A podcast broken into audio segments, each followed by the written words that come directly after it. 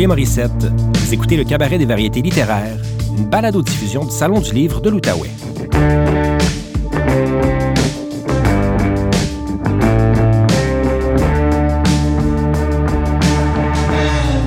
Dans cet épisode, l'écrivaine, poétesse et militante inou Natacha Canapé-Fontaine nous lit une lettre tirée de Coué, je te salue, Conversation sur le racisme, un échange avec le romancier et reporter Denis Élise Béchard.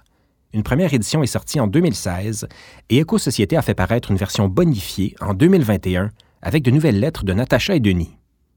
La lecture et l'entretien ont été enregistrés lors du cinquième festival La Radio numérique dans le Vieux-Elmer en avril 2021. Quoi, quoi, Denis? Réfléchir au mot liberté, c'est réfléchir à l'humanité. Pour répondre à une autre des questions que tu me poses, le mot bonsoir ne semble pas exister dans notre langue, à ma connaissance, qui est limitée. Il y aura toujours la salutation, quay, mais une autre manière de saluer quelqu'un qu'on apprécie, un ami ou un membre de la famille, sans lui faisant des farces pour annoncer notre arrivée, et de rire un bon coup. Inou signifie être humain. Je crois que j'ai été tellement effrayée par la perte de ma langue maternelle que maintenant, j'y puise tous les enseignements possibles. Je mesure pour la première fois à quel point mon enfance est imbriquée dans l'Inouïmoun. Pourquoi me suis-je si rarement replongée dans ces souvenirs que l'automne montréalais fait soudain remonter à la surface? Je tente de ramener à ma mémoire ces premières années de ma vie où tout, absolument tout se passait en Inouïmoun. Il n'y a que Pessamit, la neige, les maisons de mes grands-parents paternels et maternels, l'odeur du gibier dans les demeures, les chansons de mon grand-père paternel qui battait le rythme avec son poing sur la table, le nom des animaux dans notre langue, l'odeur du bois et de l'extérieur sur les manteaux de mon grand-père maternel. J'ai souvent essayé d'imaginer la personne que je serais devenue si mes parents étaient restés sur la réserve et si j'y avais grandi. Je me demande si je revendiquerais autant mon identité d'Inoro et si j'aurais été aussi fière d'être une femme autochtone que je peux l'être aujourd'hui. Ces dernières années, j'ai lu dans les médias sociaux que de jeunes autochtones prenaient conscience de ces différences de niveau d'affirmation identitaire. J'ai aussi eu plusieurs conversations sur le sujet avec d'autres personnes de ma génération durant mes séjours sur la communauté. Là-bas, chez soi, on ne ressent pas le besoin d'affirmer haut et fort que nous sommes Inuits pour la simple raison que nous sommes déjà entourés d'Inuits. À l'extérieur de la réserve, c'est là que les choses changent. Nous nous retrouvons devant l'adversité. Nous sommes confrontés à l'autre, un autre qui est en position de domination, qui est partout autour.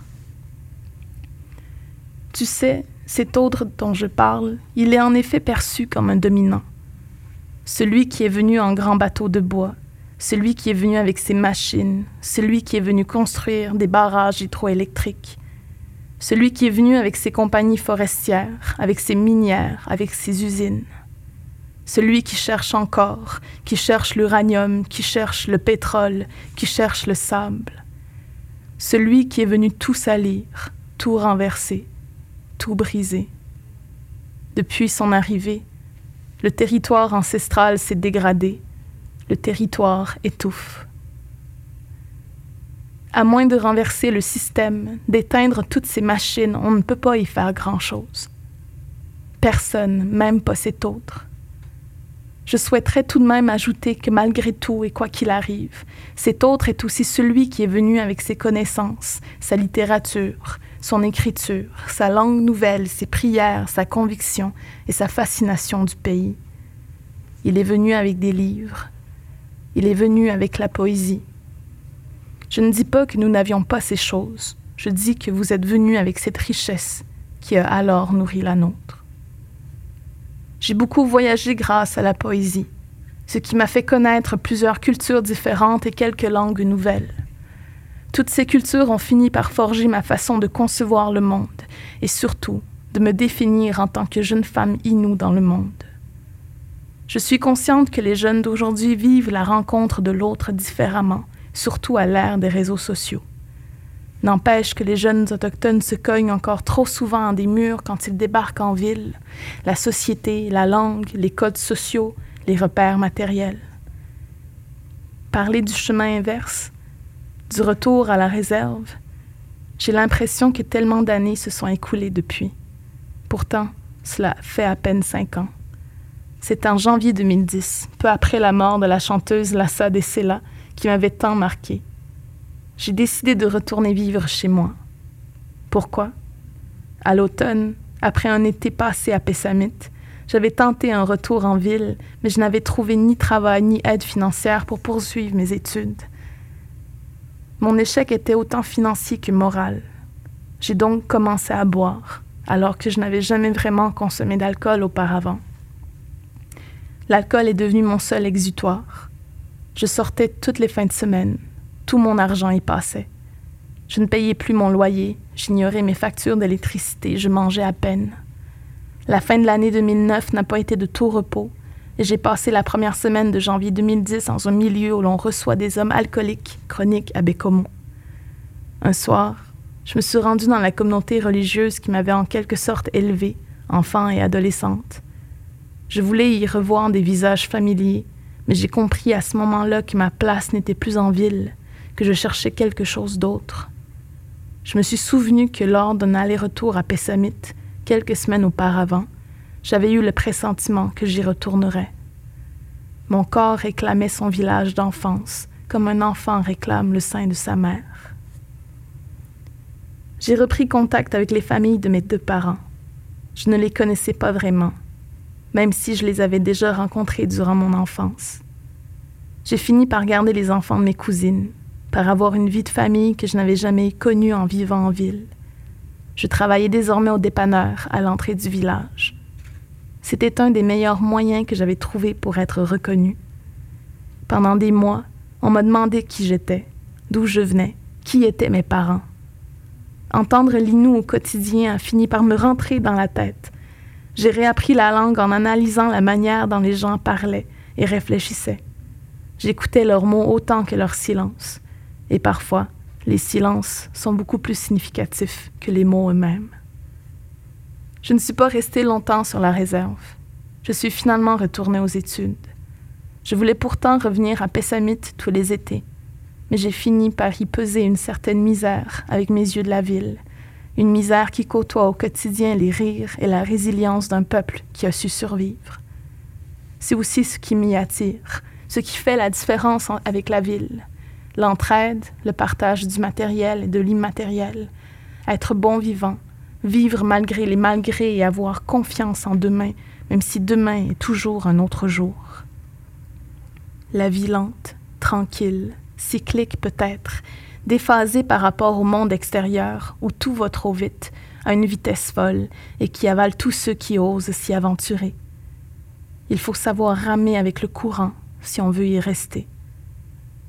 Combien de fois ai-je songé y retourner juste pour m'asseoir sur les balcons et regarder les autres passer dans la rue, avec leurs enfants, leurs poussettes, leurs nouvel amoureux ou leurs ex, regarder les aînés défiler en fauteuil électrique à la vitesse grand V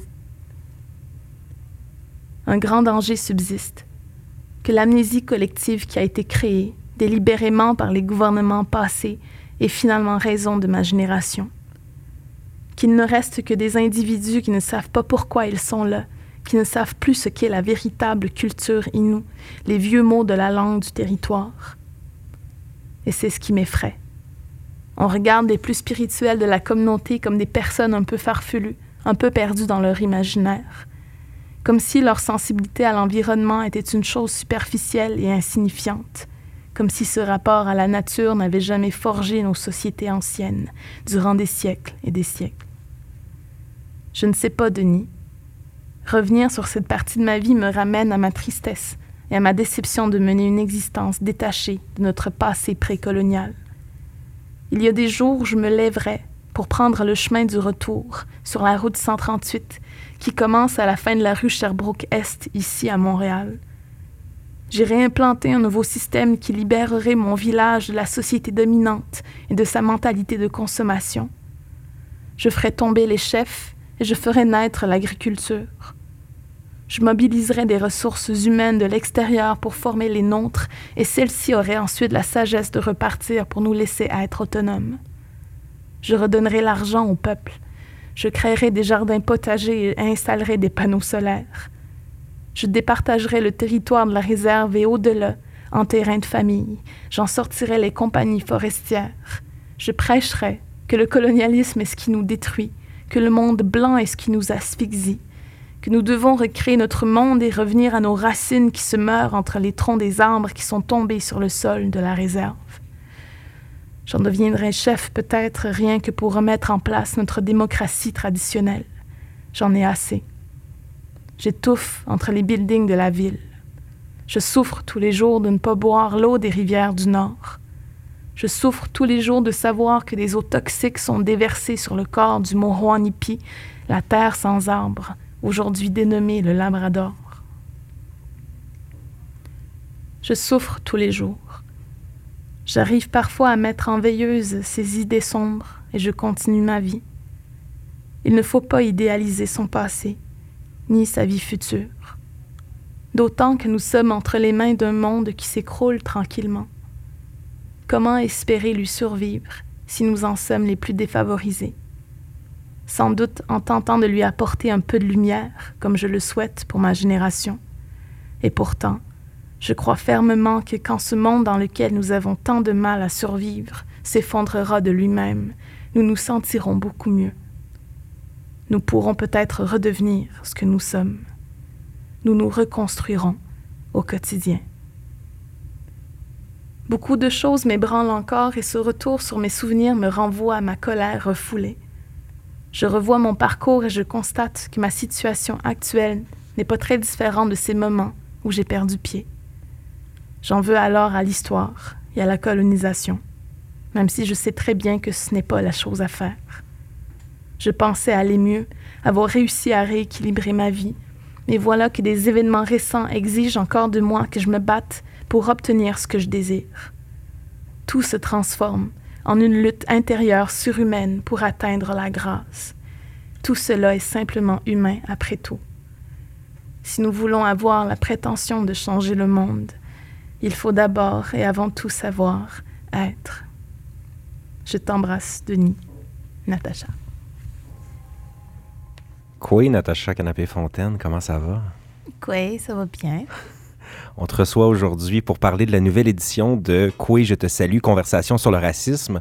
Pourquoi as-tu décidé avec Denis de donner suite à cet échange-là et mettre à jour un peu ces, conversations, euh, cette forme épistolaire? En plus, dans mon idéal, j'aurais ajouté vraiment beaucoup plus de lettres, mais en même temps, je me disais, avec tout ce qui se passe en 2020, il n'y a pas que la pandémie, mais la pandémie exacerbe tout. Mhm. et, il y a eu euh, George, euh, George Floyd, il y a eu euh, BLM, Black Lives Matter, qui, dont on a entendu beaucoup parler. Puis, puis juste avant, il y a eu la, ce qu'on a appelé la crise ferroviaire, la lutte des Wet'suwet'en, puis qui était pour moi, donc juste avant ça. Et ensuite, pour nous encore, il y a eu Joyce et Chacuan.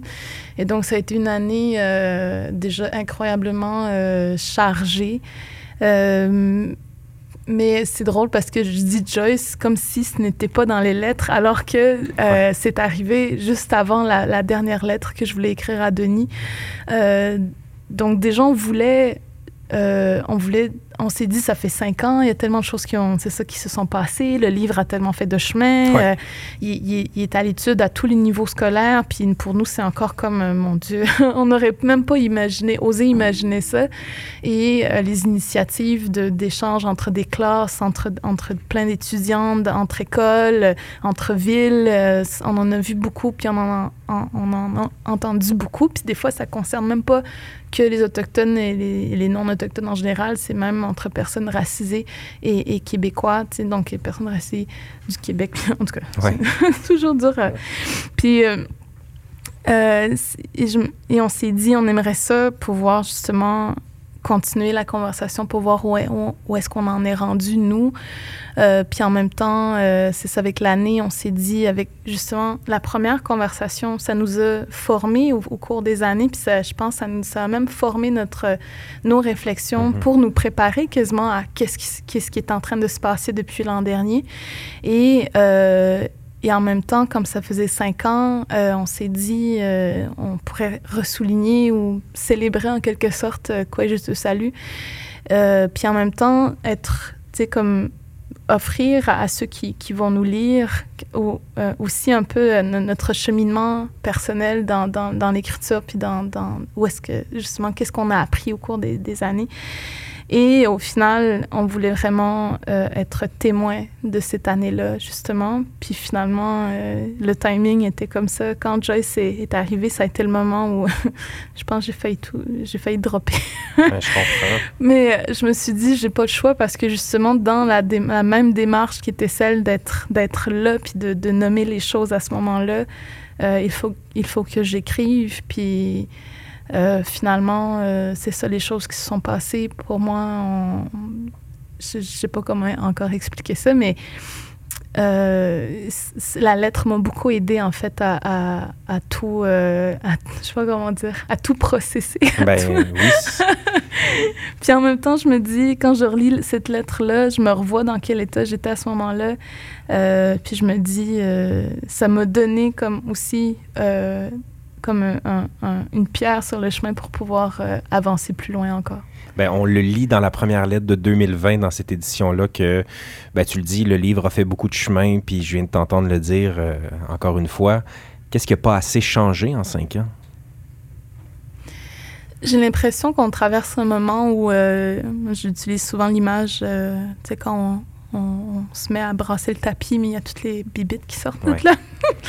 puis pourtant, ça fait longtemps qu'on marche sur le même tapis, puis on le trouve bien beau, puis on est comme, ah, ben, à un moment donné, on va le laver, tu sais, mais maintenant qu'on le lave, il y a tout qui sort.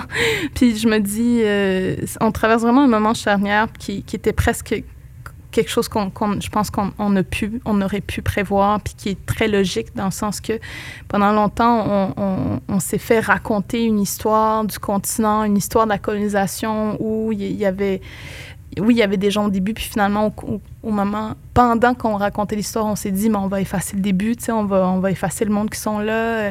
On, on, a fait croire à la population générale qu'il n'y avait que des Blancs sur le territoire, puis on a fait croire qu'il n'y avait pas d'autres cultures meilleures que, en tout cas pas meilleures, mais je veux dire, la culture qui est ici est la meilleure, est mhm. meilleure que d'autres. Puis ça, c'est toujours le même schéma, dépendamment des lieux où il y a eu la colonisation. Le peuple dominant se crée un discours ou une histoire où c'est lui le vainqueur, et donc réécrit l'histoire, efface toutes les versions des, des, vécus, des expériences de ceux qui sont là. Euh, et, et, et, je me dis, c'est sûr qu'on est en train de tout déconstruire, de tout faire tomber. Puis c'est sûr, c'est la panique, c'est la c'est d'avoir aussi l'idée de la domination. Je pense que pour certains qui ont grandi là-dedans, c'est dur quand même à faire tomber parce qu'on a construit l'ego, mm-hmm. l'arrogance. Euh, les privilèges oui, aussi. les privilèges, mais la société en général, l'idée que juste d'aller au travail, c'est une, une, hiérarchisation, puis ça fait partie ça, intégrante de, de, de, de, la construction de la, du colonialisme et de la colonisation et du discours du, du, peuple qui, qui, qui, a réussi à arriver ici. Donc, c'est en ce moment, les, les, justement, tous ceux qui, qui, ont pu être opprimés euh, sont en train d'avoir de, de, une voix. Puis ça fait une dizaine d'années euh, environ où on donne vraiment de plus en plus la parole à, à tous ceux qui l'ont jamais eu. Et c'est sûr que ça vient brasser les, les, les constructions du monde euh, puis dans, lesquelles beaucoup ont été longtemps confortables. Mm-hmm. Euh, et, et, et, donc, tout ce qui vient avec ça, c'est justement quand l'ego tombe, euh, il y a toutes les réactions possibles qui se peuvent, mais ce sont que des mécanismes très humains. Et donc, on est vraiment, je, trouve, on est rendu dans, dans, dans, la pureté même de, de l'humanité, qu'elle soit bonne ou, ou mauvaise, qu'elle soit euh, justement extrêmement belle ou, ou, ou même horrible. Et, et je trouve ça assez spécial quand même euh, de voir justement la, comment que ça, ça, ressort, comment l'humain lui-même ressort dans, dans, dans, ces extrêmes. Euh, puis en même temps, je, je, crois quand même que malgré les réactions par rapport à, à, à, la prise de parole des, des opprimés, euh, de ceux qui maintenant reprennent leur autodétermination, reprennent leur... leur, leur, leur comment je dirais, mais c'est leur, leur... Pas leur narratif ou c'est en fait pour moi le retour des narratifs qui ont toujours circulé ici sur ce, sur ce territoire. Et ce territoire-ci a été longtemps le lieu où tout était possible. Et, c'est sûr, même la colonisation a été possible, tu sais, mais j'ai l'impression que euh, il n'y a pas nécessairement une reprise de pouvoir, mais plutôt une reprise de possession de, de, d'un équilibre qu'il y avait ici, même si Aujourd'hui, on, pourrait dire les anthropologues ou les historiens diront qu'il n'y en avait pas, mais notre conception d'équilibre était différente. Et, et, je pense que c'est cet équilibre-là qui, qui, qui, appelle à, revenir et on devient les vecteurs de ça, on devient les, les, les canaux, C-A-N-A-U-X, de, de, de, de, cet équilibre-là qui veut revenir. Et pour moi encore, par la poésie, si le territoire sur lequel on habite qui, qui, qui crée ces mouvements-là, euh, qui, qui demande à, à ce qu'on revienne à, à, à, ce que l'être humain est capable de, du, plus beau, justement de, de, de, ces, ces relations entre cultures. Euh, et les cultures sont les manifestations du territoire aussi à mes yeux. Donc c'est tout ça qui revient tranquillement. Et les narratifs sont les vecteurs les plus importants euh, des manifestations du territoire. Et, si justement on reprend nos cultures, donc on, ramène ces narratifs-là, on ramène ce que le territoire veut de nous euh, dans l'espace public, dans, tout ce qui circule, euh, dans, l'air, sur les ondes, entre nous. Et, c'est là, je trouve, qu'on va vraiment finir par trouver un équilibre mais c'est un long chemin. Puis justement, l'ego de, de l'être humain a, encore beaucoup à, à, à apprendre pour euh, revenir à, quelque chose de moins démesuré. Je veux te poser cette dernière question-là. Qu'est-ce que te permet l'écriture? De parler. c'est, euh, j'étais quelqu'un qui, qui, a été très timide et même euh, quasi muette pendant des années. Euh, puis quand j'ai commencé à écrire, comme les gens me posaient de plus en plus des questions, mais j'ai, des fois quand j'arrivais pas à répondre, mais c'est sûr des fois c'était frustrant. Euh, mais euh, j'allais comme chercher le plus d'informations possible. Puis j'ai été faire du théâtre parce que je voulais vraiment sortir de ce cocon-là. Puis maintenant, je comprends d'où ça vient, justement. Puis je suis comme, ah, c'est correct. je, je, me prends dans mes bras. Puis c'est comme, c'était correct, c'est normal de, quelqu'un comme ça. Puis finalement, euh, euh, justement de, de, parler, puis d'avoir aussi, je pense, la passion d'écrire, de, faire de la recherche, d'apprendre, de, voir le monde, tout ça, ça j'étais comme, euh, j'étais euh, insatiable par rapport à ça, tu sais, puis encore aujourd'hui, je, je, je, le suis, mais c'est mais c'est drôle parce que, comme je disais, dans le recueil dans, sur lequel je travaille, je suis beaucoup dans le silence. Puis les, les, les poèmes viennent, mais sont, sont pas très longs. Puis je suis comme, mon Dieu, c'est pas beaucoup. mais on dirait que justement, le, le, silence est en train de changer de, de, de, de forme. Finalement, avant, c'était un silence de quelqu'un qui était oppressé. Et maintenant, c'est plutôt le silence de quelqu'un qui, qui, a tellement réussi à, à, à, à tout dire que là, c'est comme la réflexion, puis c'est comme aussi peut-être un, moment où, où, la méditation rentre, puis mm-hmm. c'est le moment où je peux enfin, comme, même dans l'imaginaire, retourner dans mon territoire, puis me dire que j'ai réussi à faire beaucoup. Il y a encore du chemin à faire, mais euh, juste retourner chez moi, ça va être euh, la, la, fin, euh, la plus belle fin que je pourrais avoir. Il y a quelque chose de sain, de serein d'en créer cet espace-là et se le permettre. Ben, Natacha Canapé-Fontaine, merci infiniment. Merci, Vous pouvez écouter d'autres épisodes du Cabaret des variétés littéraires sur le site web du Salon du livre de l'Outaouais, sur transistor.media ou toute autre application de balado-diffusion. Je m'appelle Julien Morissette. Bonne lecture.